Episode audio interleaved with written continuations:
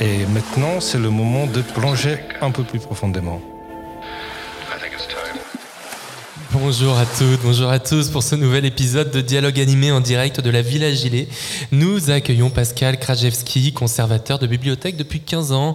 Vous avez officié dans les domaines de l'informatique, du numérique, puis de la jeunesse à la ville de Toulouse. Et depuis fin 2022, vous êtes, vous êtes directeur adjoint en charge du territoire ouest et de la transition écologique à la bibliothèque municipale de Lyon. Bonjour Pascal Krajewski. Bonjour, merci de votre invitation. Je vous en prie, merci d'être euh, venu, de nous tenir compagnie pour les 40 minutes qui suivent. Et nous sommes également avec Guilherme, euh, Guilherme pardon, Pertuis. J'ai beau poser la question, j'arrive à me tromper à chaque fois. Libraire, critique et éditeur, vous avez dirigé les éditions Hippocampe et vous animez depuis 2020 la librairie thématique Michel Descours qui deviendra l'œil cacodilate en juillet 2023. Historiquement plutôt orientée sur les arts et la création, la librairie propose désormais les croisements entre les disciplines en mêlant art, littérature et idées et en développement progressivement un fonds anthropocène. Bonjour Pertwee. Bonjour. Alors cet événement le montre, la production éditoriale autour des enjeux de l'Anthropocène ben, se développe dans des formes et des formats variés pour des publics eux aussi variés, allant de la jeunesse aux plus âgés. Euh, elle est à la fois documentaire, romanesque, poétique, euh, philosophique et scientifique à la croisée des genres et des sujets. Elle travaille donc à nourrir de nouveaux récits pour penser ben, les transitions de notre époque. Alors, une question, une première pour guider ce dialogue, comment accompagner la diffusion et la transmission de ces textes de plus en plus nombreux? Cette question s'adresse à, tous les deux, euh, vous pouvez on peut en discuter. Alors, pour nous, à la librairie des secours, c'est un sujet assez nouveau, puisqu'effectivement, comme vous l'avez rappelé, euh, il y a encore 3-4 euh, ans, on ne faisait que l'art, les catalogues d'expo, les monographies, donc des publications très spécialisées sur les arts et beaucoup les beaux-arts en particulier. Et on s'est ouvert à d'autres sujets. On a essayé de réfléchir à une nouvelle librairie qui soit peut-être moins cloisonnée, plus ouverte aussi au monde dans lequel on évolue, qui est très, très vaste, très pluridisciplinaire aussi. Donc ça, c'était un des enjeux pour développer la librairie. Et forcément, les questions euh, environnementales, de transition vers d'autres modèles, euh, toutes ces problématiques qu'on mesure au quotidien, il fallait les prendre en considération. Et euh, l'idée, c'était de passer d'une librairie vraiment assez pointue, spécialisée, vers une librairie plus thématique, et que les questions anthropocènes aussi, qui sont très vastes et qui permettent d'aborder l'économie, la sociologie, euh, l'architecture, l'urbanisme, la poésie, enfin n'importe quel sujet en fait peut éventuellement converger vers les, enjeux anthropocènes. Bah, l'idée dans la librairie, c'est un peu de faire la même chose, de tisser des liens entre les rayons, de tisser des, liens entre les, domaines du, savoir. Et c'est un peu comme ça qu'on l'envisage. Donc il y, a de plus en plus un, un fond anthropocène, on va dire, un fonds dédié aux mmh. problématiques environnementales, qui est bien identifié dans une étagère très particulière, mais en même temps, c'est une question plus vaste qu'on prend en considération au quotidien. Et dans tous les rayons, on peut aussi teinter petit à petit euh, les, choix des livres, la manière d'orienter les lecteurs aussi en, fonction de, ces enjeux. Pascal Krajewski, peut-être euh, sur cette question-là? Oui, en bibliothèque, c'est vrai que ben, a un peu des problématiques euh, comparable, on essaye d'accompagner le développement d'un fonds avec euh, de la médiation autour de ce fonds, c'est-à-dire vraiment sur les, documents, les mettre en avant, faire des tables thématiques, euh, faire des coups de cœur, faire des, sélections bibliographiques. On, a le, on est associé au prix Lire pour Agir, par exemple, qui, qui essaye de mettre en avant cette production et de, sélectionner certains des titres marqueurs. Euh, et puis on a euh, tout un tas d'activités culturelles autour de, ces livres où on essaye de trouver des passerelles, des façons de faire, euh, faire chanter ensemble finalement à la fois un fond documentaire, quel que soit son support de la BD euh, au DVD en passant par le roman, avec euh, quelque chose de plus incarné, soit avec des conférences d'auteurs, mais aussi beaucoup plus, de, plus en plus avec des ateliers, des grénothèques, des choses où, euh, où, on invite nos usagers un peu à se retrouver les, mains dans, la terre pour, se rendre compte que, ben, que tout ça est aussi, c'est aussi du sensible et pas seulement de, l'intelligible et de l'intellectuel. Donc c'est vrai qu'il y a une grosse production qui se développe de plus en plus dans tous les, terreaux. Donc on, essaye de faire des fonds thématiques, mais c'est parfois difficile parce qu'effectivement, il y en a en philo, il y en a en BD, il y en a en sciences dures, en sciences sociales. Euh, mais en tout cas, on accompagne ça et on a notamment à la part Dieu euh, des fonds qui, commencent à être vraiment très, euh, conséquents sur ces, thématiques. Et, depuis quand la, bibliothèque, municipale pardon, a, pris, à bras le corps ces enjeux-là, ces questions-là? Sur la question, si, la question est purement documentaire, je pense que depuis, une bibliothèque achète en fonction de ce qui paraît dans l'édition. Donc on accompagne le mouvement de, l'édition. Donc c'est ça fait plusieurs années, bien sûr, qu'on crée des fonds et qu'on qu les développe. Et après, euh, la bibliothèque s'est euh, particulièrement euh, emparée de ces questions-là. Mais suite à son dernier projet d'établissement, qui est à peu près un an et demi, deux ans, dans lequel la transition écologique est devenue un des cinq principes directeurs de son, de son action. Euh, donc ça, c'est quelque chose d'assez important en termes de, de, feuille de route et de, euh, de, de politique pour, pour diriger l'établissement. Euh, et puis suite à ce projet d'établissement, très concrètement, dans l'équipe de direction, ils ont euh, modifié l'organigramme et ils ont intégré une mission de la transition écologique occupée par un directeur adjoint. Et le poste a été ouvert à l'été 2022. Et donc c'est le poste pour lequel j'ai postulé et grâce auquel j'ai rejoint la bibliothèque de Lyon en octobre 2022. Donc c'est très récent, mais en même temps, ça s'inscrit dans un mouvement de fond où ces questions à la fois euh, euh, imprègnent euh, la politique de la ville de Lyon depuis, depuis longtemps, et aussi les équipes qui, franchement, y travaillent depuis très très longtemps. Et donc, il y avait une certaine naturalité ou évidence à ce que finalement ça se concrétise dans l'organigramme de la direction. Oui, Pertu, vous vouliez rebondir sur non. Euh, moi, je voulais vous poser la question pour peut-être un peu mieux comprendre euh, tous les deux votre travail au quotidien, vos métiers. Donc déjà, quel est votre rôle? Comment vous envisagez votre métier auprès du public? Et comment est-ce que ce, ce, rôle et ce métier ont évolué avec l'avènement donc des thématiques environnementales et donc de l'anthropocène euh, ces dernières années? Je, William Pertwee, vous pouvez, vous pouvez commencer. Euh, alors il y a une part importante de notre métier, c'est déjà de, une sorte de veille documentaire. Mm -hmm d'essayer de comprendre euh, ce qui se passe chez les éditeurs, les auteurs qui comptent dans ces domaines-là. Euh, on rencontre aussi beaucoup de représentants. Et là, il s'agit de faire des choix en amont parce qu'il paraît des centaines de milliers de livres chaque année. Euh, et sur ces questions qui nous occupent aujourd'hui, également des milliers, je pense. Donc il s'agit de faire des choix parce qu'on ne peut pas tout présenter. Puis il y a des livres qui n'ont absolument aucun intérêt. Donc il s'agit de débroussailler un peu le terrain au départ pour essayer de montrer ce qui est le plus stimulant, le plus intéressant, les, les domaines qui sont traités de manière inédite, euh, qui n'avaient jamais été abordés jusqu'à présent. Euh, et puis aussi être assez vigilant sur des textes qui ont déjà été publiés il y a parfois 40, 60 ans, qui étaient passés peut-être inaperçus, qui n'avaient plus été republiés depuis très longtemps, et qui là reviennent parce qu'il y a un mouvement vraiment fort euh, par rapport à ces questions. Donc voilà, il y, a une veille qui est extrêmement importante, parce qu'il s'agit aussi de ne pas se tromper d'orientation. Euh, il y a aussi une tendance un peu à, au verdissement euh, tout azimut. Euh, et il y a aussi beaucoup de publications qui n'apportent absolument rien, qui sont quand même assez vides. Comment, et... comment, justement on fait la, la, part des choses sur ce genre de publications-là Alors, il y, a des, il y, a des, maisons d'édition déjà qu'on essaie de repérer, mm -hmm. euh, qui sont, on sait qu'elles sont fiables, qu'elles vont vraiment aller chercher des auteurs euh, qui comptent, qui publient des, des, des, travaux en cours, des travaux qui sont vraiment novateurs de, dans le domaine. Ouais. Euh, je pense par exemple, peut-être qu'on y reviendra, mais un Wild Project qui, à mon avis, euh, avec un comité aussi scientifique euh, très solide, alors après on peut ne pas être toujours d'accord et on peut avoir des lectures différentes, mais de manière globale, quand même, c'est voilà, une maison d'édition bien identifiée, euh, avec tout un appareil euh, autour euh, scientifique qui permet de, garantir une, une, vraie qualité.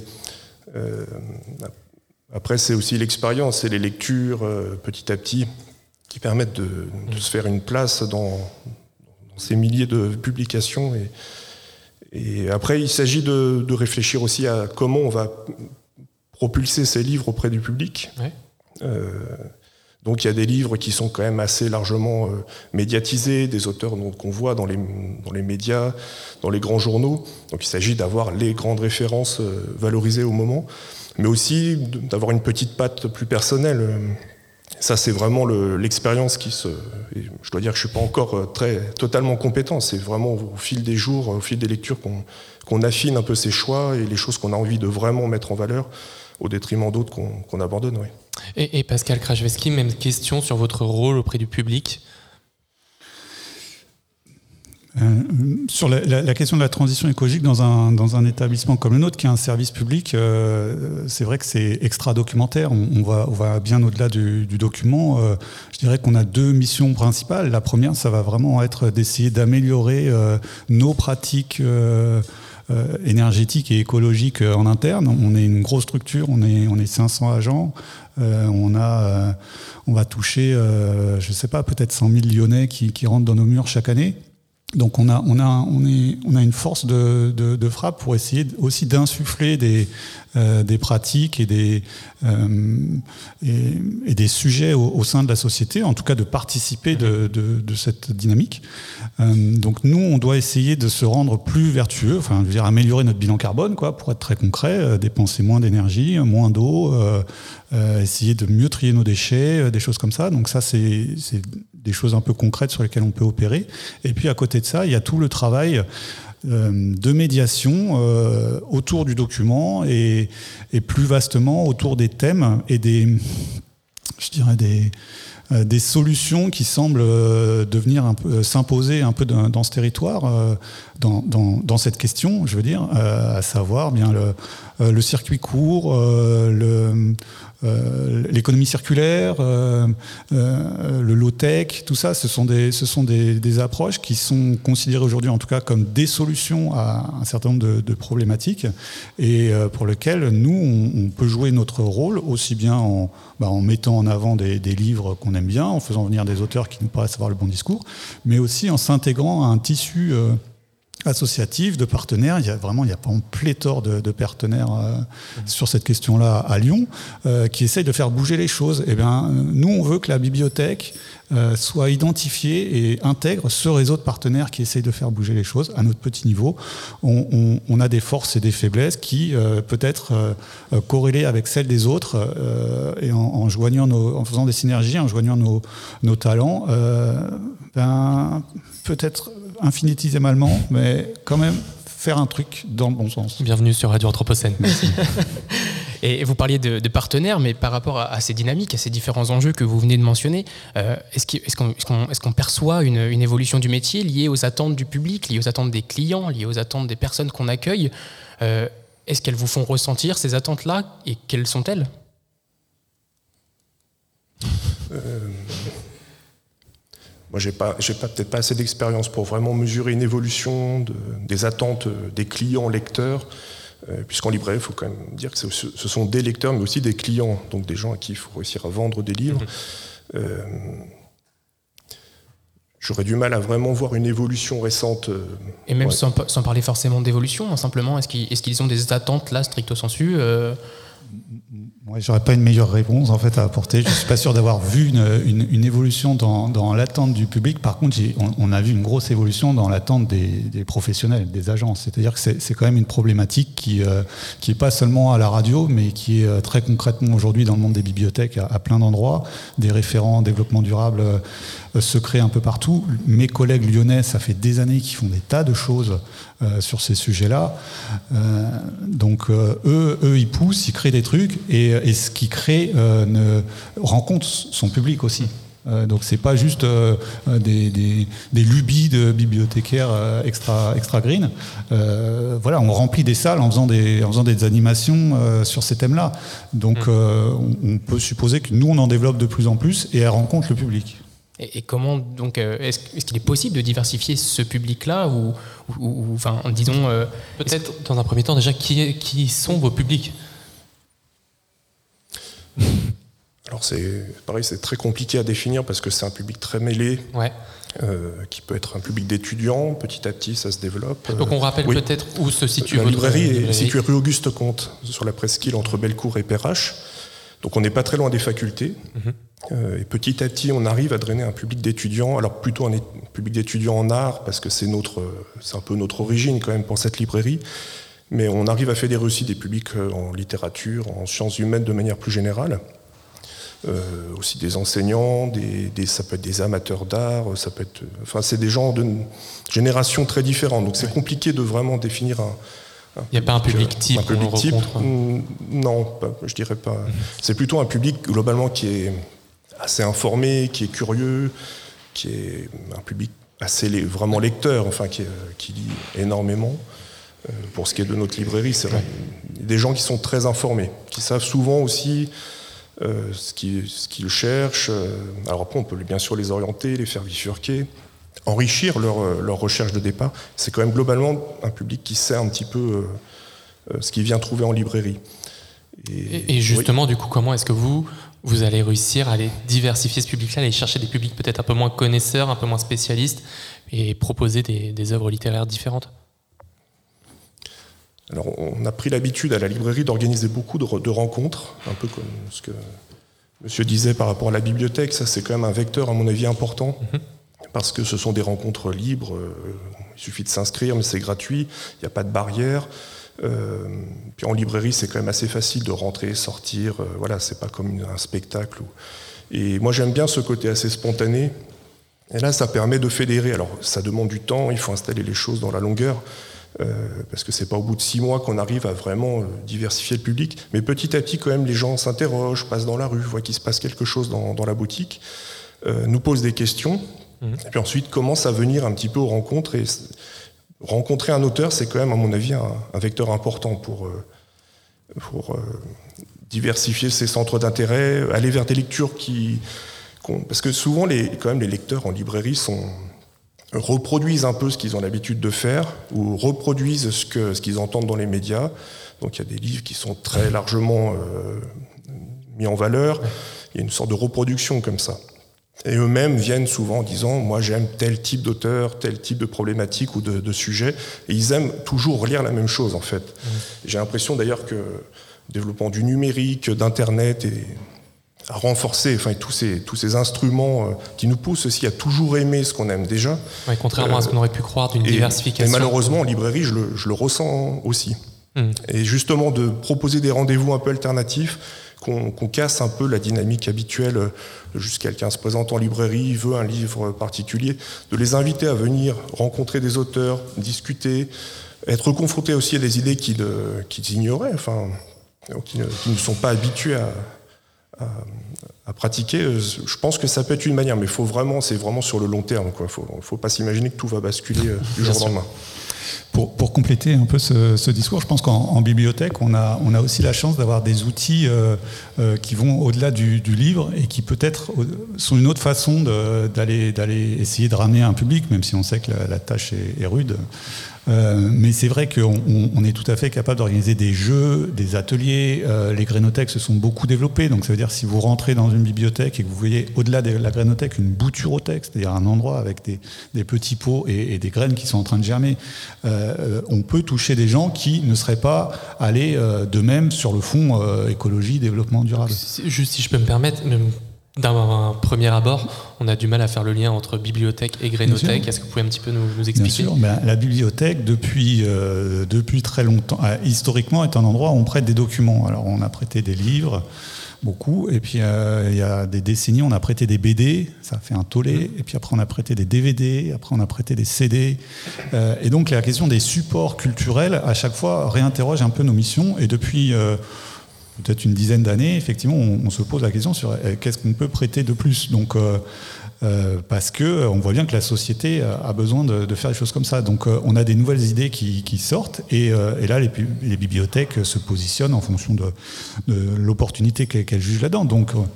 On peut prêter des instruments de musique, on peut prêter des lecteurs CD, des lecteurs DVD, des picoprojecteurs, euh, et donc euh, aussi des grainothèques. Donc ça, ça comment, fait... comment on prête des graines?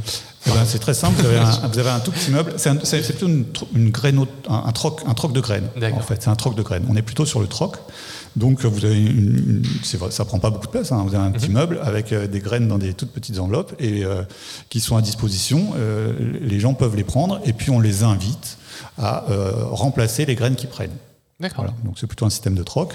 Mais tous ces systèmes alternatifs euh, qui existent aussi dans la société, avec les boîtes à livres que vous avez dans la rue, où les gens euh, empruntent ou, ou rendent, euh, voilà, c'est des, des modèles ou des contre-modèles ou des alter-modèles qui ne qui, qui peuvent pas nous laisser indifférents parce que ça, ça nous interroge dans notre métier. Donc nous, on a un métier classique comme ça, où on prête du document qu'on a acheté. Euh, mais tous ces modèles alternatifs nous réinterrogent et bah, selon les cas, il y a des bibliothèques qui se disent qu'ils franchissent les pas et euh, il y en a qui vont prêter euh, des perceuses, des tondeuses. parce que ça fait sens aussi dans leur tissu par rapport à leur population. Et pourquoi pas? Nous, on est des experts. Avant, on était des experts de la culture. On était sur la médiation de contenu culturel. Voilà, un bibliothécaire, c'était un, un professionnel de la médiation du contenu culturel. Maintenant, avec la société dans laquelle on est, on peut se dire on est euh, euh, un- des gens qui savent proposer des, des modèles alternatifs euh, où euh, une action est décorrélée de l'achat d'un objet. Des experts de l'économie de fonctionnalité. Vous le dites beaucoup mieux que moi. Alors, vous avez parlé des, des animations que vous faisiez à l'intérieur, de- de- au sein de la bibliothèque, au sein des librairies, mais aujourd'hui, on est au Littérature Live, euh, donc c'est un événement hors les murs pour vous, mine de rien.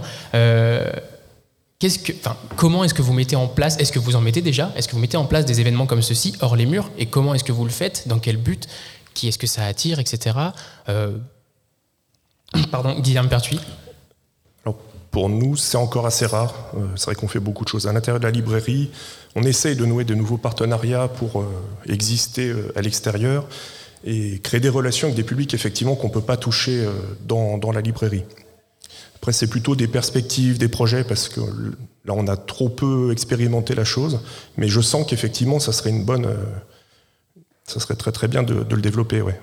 Mais je ne peux pas en dire beaucoup plus pour le moment. À la bibliothèque, c'est clairement des actions qui sont intégrées un peu à l'ADN des, bibliothèques de- depuis longtemps. On se déplace dans des classes, des choses comme ça. À la bibliothèque de Lyon, par exemple, il y a un médiateur culturel quasiment par bibliothèque. Donc on a un réseau de 17 bibliothèques. Et le médiateur culturel, sa mission première, c'est vraiment d'aller au sein de, son territoire, donc de son arrondissement, euh, créer des partenariats avec des associations, des MJC, euh, euh, des centres sociaux, pour aller toucher des gens qui ne viendraient pas chez nous. Donc c'est très clair, cette mission hors les murs, c'est dans l'ADN des bibliothèques, c'est très développé à la bibliothèque de Lyon. On a des outils un peu partout qui nous permettent de le faire avec des gens qui, ont cette casquette-là. On a un autre outil qui est le bibliobus, qui permet aussi de se déplacer là où, euh, ben, le territoire est mal irrigué par les bibliothèques physiques. Euh, et puis on a la période d'été, par exemple, où euh, ben, tout le monde est mieux dehors dans des jardins au frais s'il n'y a pas de moustiques. Je ne connais pas trop le, niveau de moustiques à, à- à Lyon, mais à Toulouse, Il y en a il beaucoup. à Toulouse, c'était une catastrophe. Donc bon, euh, mais j'ai vu qu'au Bupa, ils, ils inventent des, des trucs anti-moustiques. J'ai, voté pour. J'espère qu'ils, vont, ça va donner de bons résultats.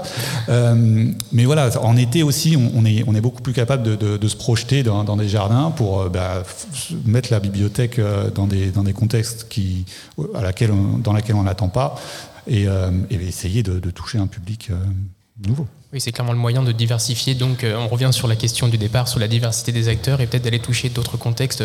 Je pense aux exemples des, des quartiers prioritaires, par exemple, où, où peut-être que les bibliothèques municipales ne sont pas forcément implantées. euh, Ah, on, on y est, on essaie, on a, euh, à Lyon, il y a plutôt un, un très bon maillage là, en termes de, euh, de disposition. Quoi. Si vous regardez la carte, euh, c'est plutôt bien fait, mais quand même touché. Enfin, même si la barre est une, barre d'un quartier prioritaire et en face de la bibliothèque à 50 mètres, c'est pas pour ça qu'il y a une seule des personnes qui, va, qui va venir chez vous. Donc il faut vraiment, même à 50 mètres, aller chez eux et se, et se mettre euh, avec, avec un dispositif euh, simple mais, mais différent pour réussir à les toucher. Donc c'est clairement une mission euh, qui, qui est, qui est dans notre ADN et qui marche assez bien à Lyon. Et Lyon a plutôt des, des bons résultats en termes de, euh, euh, de public. Quel genre de dispositif, pardon? Bah, vous prenez euh, 3-4 tapis, euh, un kakémono, quelques livres, quelques coussins. euh, Peut-être vous pouvez rajouter une chaîne IFI pour mettre des comptines pour les enfants. Euh, là, on est en train de, de regarder pour acheter un vélo euh, qui pourrait nous permettre de, de nous promener et qui euh, se déploierait un peu comme une espèce de, de gigantesque parasol comme ça euh, et qui aurait intégré une petite mallette euh, de livres. Donc, on- on- et il y a sans doute des tas d'initiatives qui, peuvent être, euh, qui peuvent être inventées à moindre frais. Alors, on en parlait un petit peu tout à l'heure, mais est-ce que la, la création de nouveaux rayons, de politiques de programmation un petit peu différentes, euh, sont force de changement dans les pratiques éco-citoyennes, enfin des citoyens? Est-ce que ça permet, de- enfin, est-ce que vous voyez que ça permet les nouvelles programmations de faire évoluer les pratiques des, des citoyens, des gens qui fréquentent vos établissements? Question piège, je le sens. Si, progressivement, mais Ouais. Là encore, j'ai pas assez de recul Non, mais alors, pour on peut- vraiment. on peut oui, peut-être poser la question dans l'autre sens. Est-ce que c'est vos clients, du coup, qui vont faire changer, vous, vos pratiques et qui vont vous proposer des choses nouvelles Ou est-ce que c'est vous qui allez amener des nouvelles façons de réfléchir à ces personnes-là aussi? Sur l'offre des livres également, Bien sûr, d'ailleurs. ouais, ouais. Alors voilà, quand on, est, quand on commence à être identifié euh, comme une librairie qui s'intéresse à ces questions, évidemment, les, les clients vont aussi nourrir notre réflexion, nous parler de, de titres qu'on n'aurait qu'on n'aurait pas remarqués. euh. Euh, Donc oui, après, c'est un échange, ça c'est très intéressant. Le client n'est pas juste, euh, un, consommateur, mais il y a un véritable échange intellectuel aussi. Ça, ça peut arriver. Euh, oui. Oui, je, je, sans- je, me mets souvent dans le, dans le sillage de monsieur. Déjà, c'est. Je ne sais pas si ça arrive, mais c'est vraiment ça qu'on veut faire. Quoi. Donc il y a- il y, a une question de foi, quoi. c'est le pari. Et euh, de toute façon, il n'y a pas, il y a pas d'autre. euh, il y a- pas d'alternative. C'est ça le pari qu'on fait et, et il faut qu'on y arrive. Donc je ne sais pas si on peut mesurer à, à quel point ça marche. Euh, on essaye, nous, d'apporter beaucoup d'idées et, et sans doute qu'il y, a- il y a un tel foisonnement d'idées, euh, de livres, mais, mais même d'idées, de dispositifs de médiation nouvelles à inventer, de, que, euh, que oui, elles peuvent venir du public euh, à l'occasion de tel atelier euh, qu'un- que, que des personnes du public nous disent Ah, mais on aurait pu continuer en faisant ça, en faisant ça autrement ou en allant plus loin dans ce sens. J'imagine que c'est euh, quasiment au quotidien que ça, ça doit, euh, que ces échanges doivent avoir lieu entre, euh, entre des, des bibliothécaires ou des libraires qui ont aussi un travail à faire euh, au quotidien, donc qui peuvent pas être experts de tout, et Ouais. puis, euh, et puis des- du public qui, euh, bah, qui a une petite idée, et puis ouais, euh, pourquoi pas, elles sont pas toutes mauvaises. Mais il y en a qui sont mauvaises. j'imagine. Et, et d'ailleurs, on, on parle, on parle des livres là, mais on, parle, on peut parler également des intervenants. Peut-être que c'est une forme d'aiguillage aussi pour, pour, pour les clients, pour le public qui vient, euh, de, de faire venir des intervenants qui travaillent plutôt sur des thématiques euh, anthropocènes, sur des enjeux environnementaux, etc., plutôt que sur une littérature, disons, classique. Euh, Est-ce que cette transition-là se, se- se marque ou se- se- est visible et perceptible?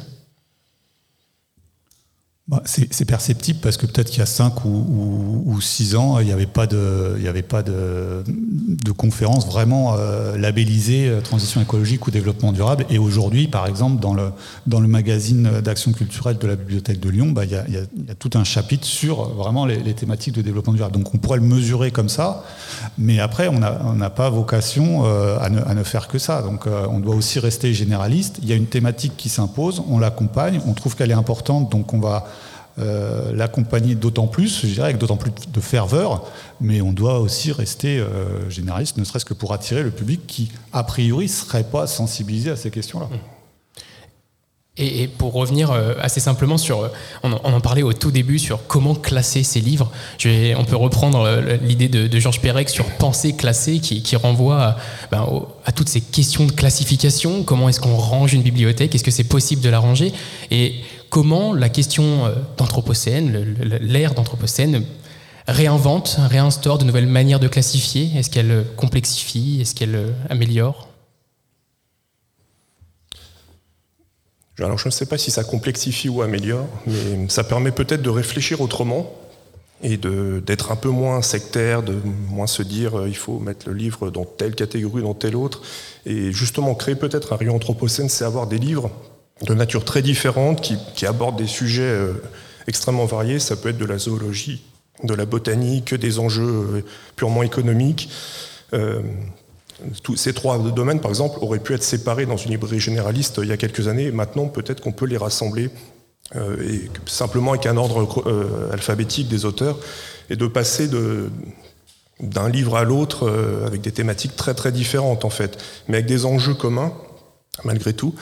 Et, et je pense que c'est une bonne chose aussi de concevoir l'écologie pas seulement comme environnementale, comme un enjeu environnemental, mais aussi l'écologie euh, mentale, l'écologie euh, sociale. Les, les enjeux sociaux sont, sont très très forts. Et euh, donc il ne s'agit pas de... Moi, je, moi je, je propose une, quelque chose de beaucoup plus ouvert. et, enfin, oui. Vous pouvez Ouais. nous expliquer d'ailleurs comment est-ce que vous, que vous le faites, cette classification, ce que vous proposez d'ailleurs?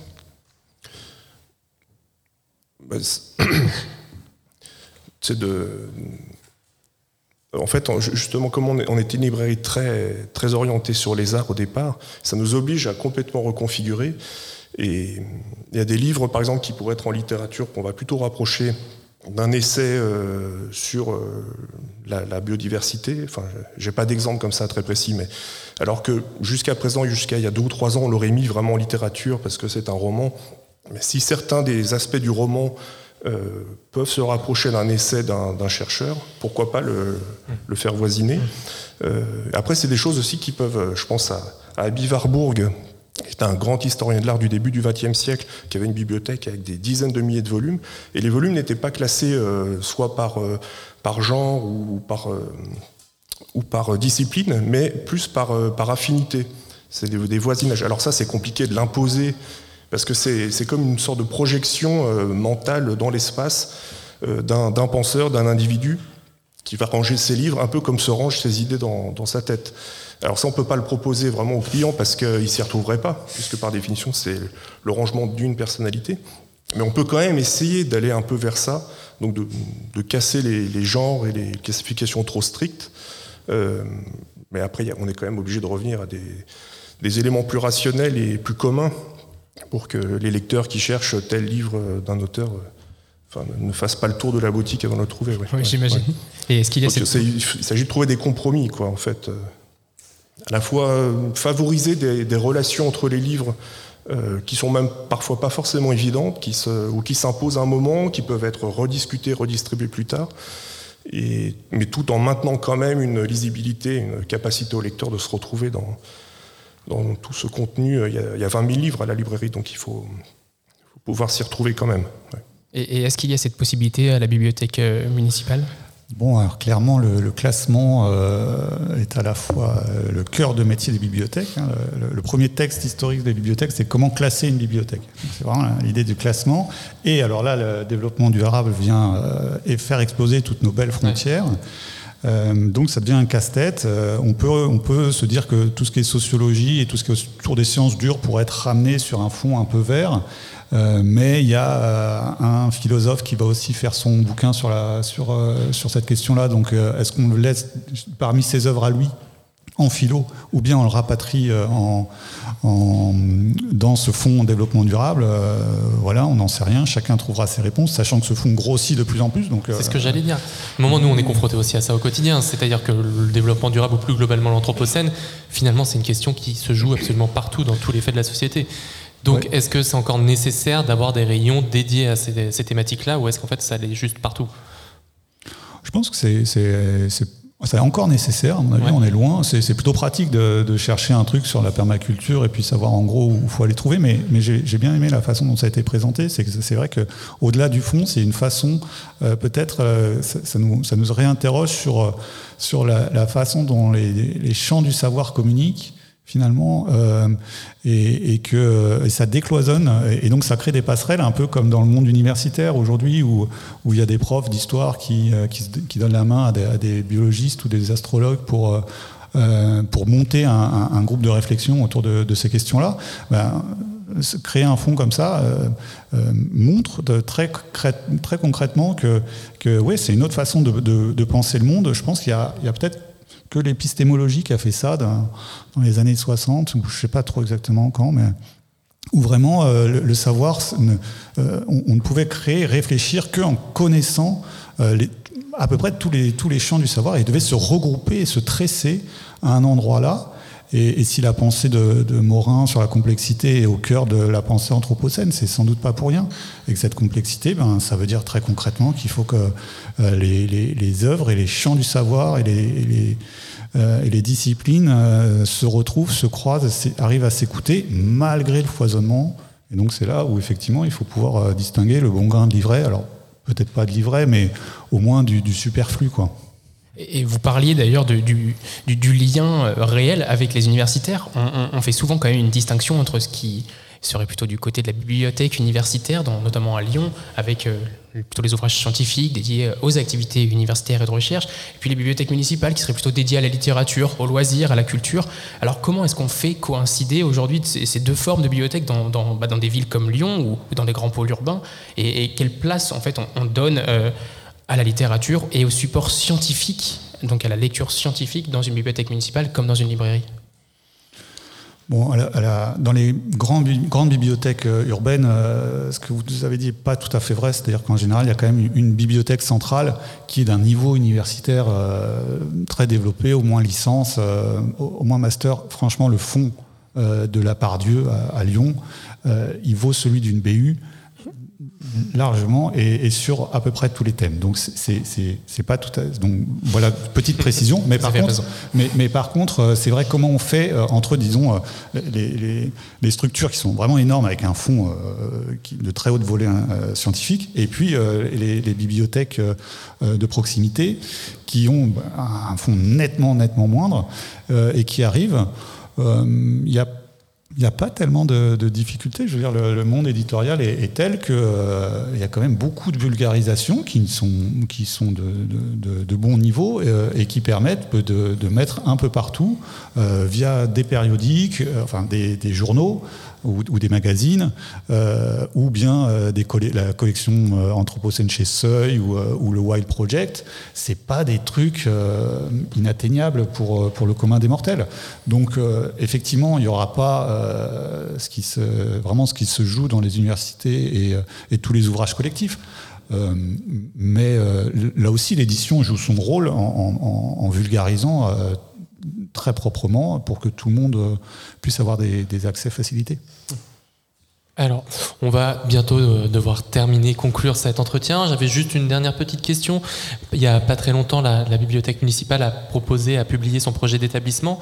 Elle parle d'une bibliothèque verte. Alors nous, on se posait la question, qu'est-ce que c'est qu'une bibliothèque verte? Ouais, je me pose la même question aussi depuis, depuis que je suis arrivé. Et j'ai bon espoir d'avoir une réponse d'ici la fin de l'année. Euh, mais les pistes qui se, qui se dégagent, c'est, euh, disons que je reposerai la question autrement, parce que cette bibliothèque verte, euh, je n'ai pas encore la réponse, mais euh, je la poserai dans- en disant quel est le rôle des bibliothèques dans la transition écologique. Mhm. Voilà. Et ce rôle, ben, c'est celui que je vous ai décrit, c'est-à-dire à la fois de travailler sur elle-même euh, d'améliorer et de, de verdir, de verdir ses process, de verdir euh, ses agents et de verdir son public. Et est-ce qu'on trouve un réseau, que ce soit national ou international, de bibliothèques qui se posent ces questions-là? Oh oui, monsieur. L'ABF, euh, la- donc l'Association des bibliothèques de France, a une commission euh, bibliothèque verte. Au niveau international, l'IFLA, qui est donc euh, le, le grand euh, réseau associatif des bibliothèques, a aussi sa, sa commission euh, bibliothèque verte, et ce depuis euh, quand même euh, très très longtemps. Je suis pas certain que la France soit très en avance sur ces questions-là, mais on a quelques très beaux fleurons en France euh, là-dessus. Eh bien, merci à vous deux pour cet échange. Pascal Krajewski, je rappelle que vous êtes directeur adjoint en charge du territoire ouest et de la transition écologique à la Bibliothèque municipale de Lyon. Et Gwyneth Pertwee, vous animez depuis 2020 la librairie thématique Michel Descours qui deviendra l'œil cacodilate en juillet 2023. Un grand merci à vous deux d'être passés nous voir sur Radio Anthropocène pour cette journée spéciale au Littérature Live Festival de la Villa Gilet. Merci. Merci. Merci. Merci. À bientôt sur Radio Anthropocène. Je rappelle que cet entretien, comme toutes les émissions de Radio Anthropocène, sont à retrouver sur le site radio-anthropocène.fr et sur toutes les plateformes de podcast. Merci beaucoup, Damien Rondepierre. Merci à toi. Euh, tout de suite, c'est Faute de mieux avec Indra Kratokville. C'est une chronique d'auteur résolument digressive qui s'appuie sur le réel pour aller voir ce qui se trouve de l'autre côté, ce qui se passe derrière, car ces recoins valent le détour. So